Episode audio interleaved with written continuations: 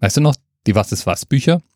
Diese dünnen Büchlein, die du wahrscheinlich genauso wie ich daheim stehen hattest, in denen alle möglichen Dinge erklärt wurden. Da gab es ein Buch über das Mittelalter oder eins über Dinosaurier oder eins über Katzen oder eins über den Weltraum oder eben auch eins über die Erde. Und neben den verschiedenen Bildern der Erde in diesem Was ist was Buch gab es dann natürlich auch ein Bild, in dem ein Stück aus der Erde rausgesägt worden war, sodass man bis zum Kern runterschauen kann. Die verschiedenen Schichten der Erde. Und damals als Kind war mir auch ganz klar, woher man denn wusste, was da wie aussieht. Man hatte natürlich durchgebohrt, so dachte ich mir. Irgendwann habe ich dann verstanden, dass wir maximal einen ganz, ganz, ganz leichten Kratzer oben an der Hülle machen können, aber auf gar keinen Fall durch die Erde hindurchbohren. Womit sich dann sofort die Frage stellt, ja, woher zur Hölle wissen die eigentlich, wie die Schichten der Erde aussehen? Nein, nein, nein, nein, nein, nein, nein, das musst du jetzt natürlich nicht erraten. Konkret unterscheidet man vier Schichten. Die Erdkruste, der Boden, auf dem wir also laufen, gleichzeitig die dünnste aller Schichten, dann den Erdmantel, ab einer Tiefe von ungefähr 30 Kilometern, dann den äußeren Erdkern und den inneren Erdkern. Die tiefste je durchgeführte Bohrung ist gerade mal 12.262 Meter tief. Reicht also nicht. Es muss also eine andere Methode geben, um auf die Zusammensetzung der Erde schließen zu können. Und ja, die gibt es. Hör mal hin.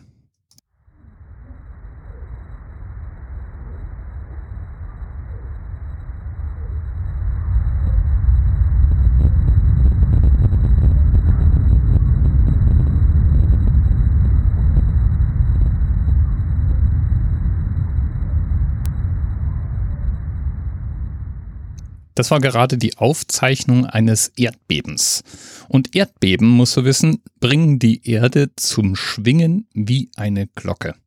Ja, und jetzt ist es so, dass die Schallwellen, die von einem Erdbeben erzeugt werden, sich unterschiedlich ausbreiten, je nachdem, ob sie durch flüssiges Material oder festes Material gelenkt werden. Manche Materialien reflektieren Wellen, andere leiten sie schneller weiter. Und Wissenschaftler überall auf der Welt zeichnen in seismologischen Stationen die jeweiligen Vibrationen auf. Und das mit einer Präzision, dass ein Erdbeben in Japan auch in den USA oder in Deutschland gemessen wird. Da kommen dann die Wellen aber in unterschiedlichen Frequenzen zu unterschiedlichen Zeiten an und daraus kann man dann zurückschließen, durch welches Material diese Wellen denn wohl durch mussten. Sehr deutlich zu hören muss wohl das Erdbeben gewesen sein, das am 21. September 1999 in Taiwan zuschlug. Mit 7,3 war es das zweitstärkste Erdbeben, das bis dahin in Taiwan gemessen worden war.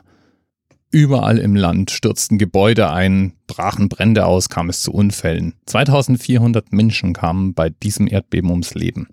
Und weil es am 21. September stattfand, in der umgedrehten Schreibweise Taiwans eben 921 geschrieben. Ist bei diesem Erdbeben sowas ähnliches passiert wie beim berühmten 9-11. Es ist einfach das 921 und in Taiwan weiß dann jeder, dass von diesem Erdbeben gesprochen wird. Übrigens weiß man seit 1998 auch, dass die Erde praktisch nie still ist. Aus bisher nicht ganz geklärter Ursache brummt die Erde gewissermaßen die ganze Zeit. Sie hat eine Eigenschwingung. Selbst wenn also nirgends ein Erdbeben und nirgends ein Vulkanausbruch stattfindet, wird trotzdem mit geeignetem Gerät eine Eigenschwingung gemessen. Und das ist irgendwie ja auch spannend. Übrigens habe ich da passend zum Thema auch noch einen Podcast-Tipp. Karl Urban, seines Zeichens Radiomensch, hat in seinem Podcast AstroGeo in Folge 24 eine Erdbebenwarte besucht und sich erklären lassen, wie die funktioniert. Und das ist von der ersten bis zur letzten Minute absolut hörenswert. Link wie immer in den Notizen zur Sendung. Und lieben Dank an Dr. Asrael Tod für den Themenhinweis auf das Erdbeben 921. Bis bald. TMRS 10, 9, 8.